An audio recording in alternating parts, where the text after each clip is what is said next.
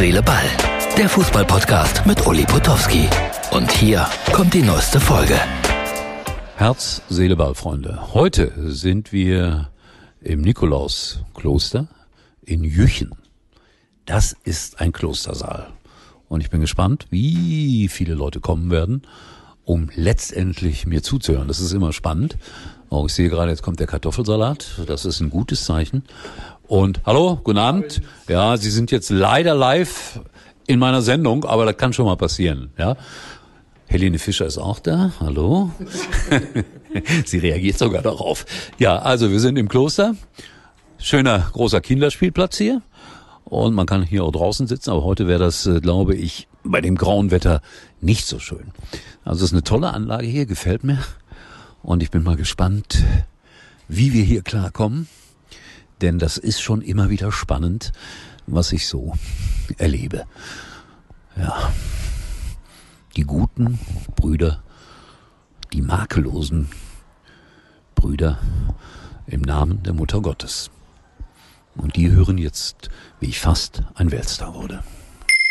Herzliche Ballfreunde, ich hoffe, wir kriegen das richtig jetzt sortiert. Also Feierabend da in dem Kloster, wo ich war. Ich habe ja da ein bisschen was geschickt. Das hat der Martin, äh, denke ich, euch auch gezeigt. Und äh, Fußball hat mich heute äh, insofern gar nicht so sehr aufgeregt. Also der FC Bayern scheint mit Schießer einen neuen Sponsor gefunden zu haben. Weiße Unterwäsche sind offensichtlich die neuen Trainingsanzüge des FC Bayern München heute am Dienstag gegen Galatasaray Istanbul. Ja. Und ich, und das zeigen wir auch nochmal, heute Abend mit Tom Bartels im Fairhaus in Koblenz. Ja, das ist ein Leben, sage ich euch. So, ich mache jetzt Feierabend. Schalke will eine außerordentliche Mitgliederversammlung erreichen. Brauchen sie 17.000 Stimmen. Ich glaube, die werden sie locker kriegen. Und was dann passiert, keine Ahnung. Das gibt auf jeden Fall richtig Theater, wenn ich das so lese in den einschlägigen Foren. So, das bewegt mich gerade. Es ist schweinekalt, es regnet hier am Kloster. Es ist so ein bisschen unheimlich, ein Riesenkloster und da wohnen genau vier Mönche drin.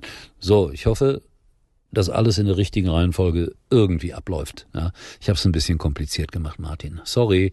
Bis morgen. Jürgen B. Hausmann zum Dritten.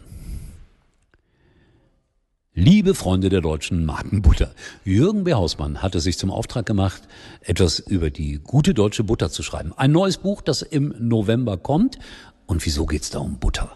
Also Butter ist ein Beispiel. Gute Butter to go bezieht sich also auf unseren Gebrauch früher von der Butter. Die wurde ja geschnitten zu Hause, nicht gestrichen, damit man auch kraftvoll in den nächsten Tag ging. Ein gutes Frühstück mit Wurst und Käse da wurde noch die Wurst durchgereicht an der Metzgerstheke ohne Handschuhe, damit er doch gut schmeckte. Also acht Personen haben die weitergegeben. Ja, genau. Lecker. So schmeckte das dann auch. Und solche Geschichten, Telefonzelle, dass man also im Gegensatz zu heute, wo man endlos telefonierte, du kennst das ja noch, fasse dich kurz, ruf mal an, aber fasse dich kurz. Dann ging die Tür auf, wie lange brauchen sie noch? Wir wollen auch mal telefonieren. Und das Geld war ständig alle eigentlich. Genau. Also es fiel durch und dann die wichtigste Botschaft, Schatz, ich liebe dich, die konnten wir nicht mehr unterbringen. Nee, richtig, dafür fehlten die Groschen. Heute auch. Jetzt würde ich vorschlagen, im November kommt es bei L100. Gute Butter ein Thema und viele andere Dinge. Freuen Sie sich auf Jürgen B. Hausmann. Ich freue mich sehr. Das war's für heute und Uli denkt schon jetzt am Morgen. Herz, Seele, Ball. Täglich neu.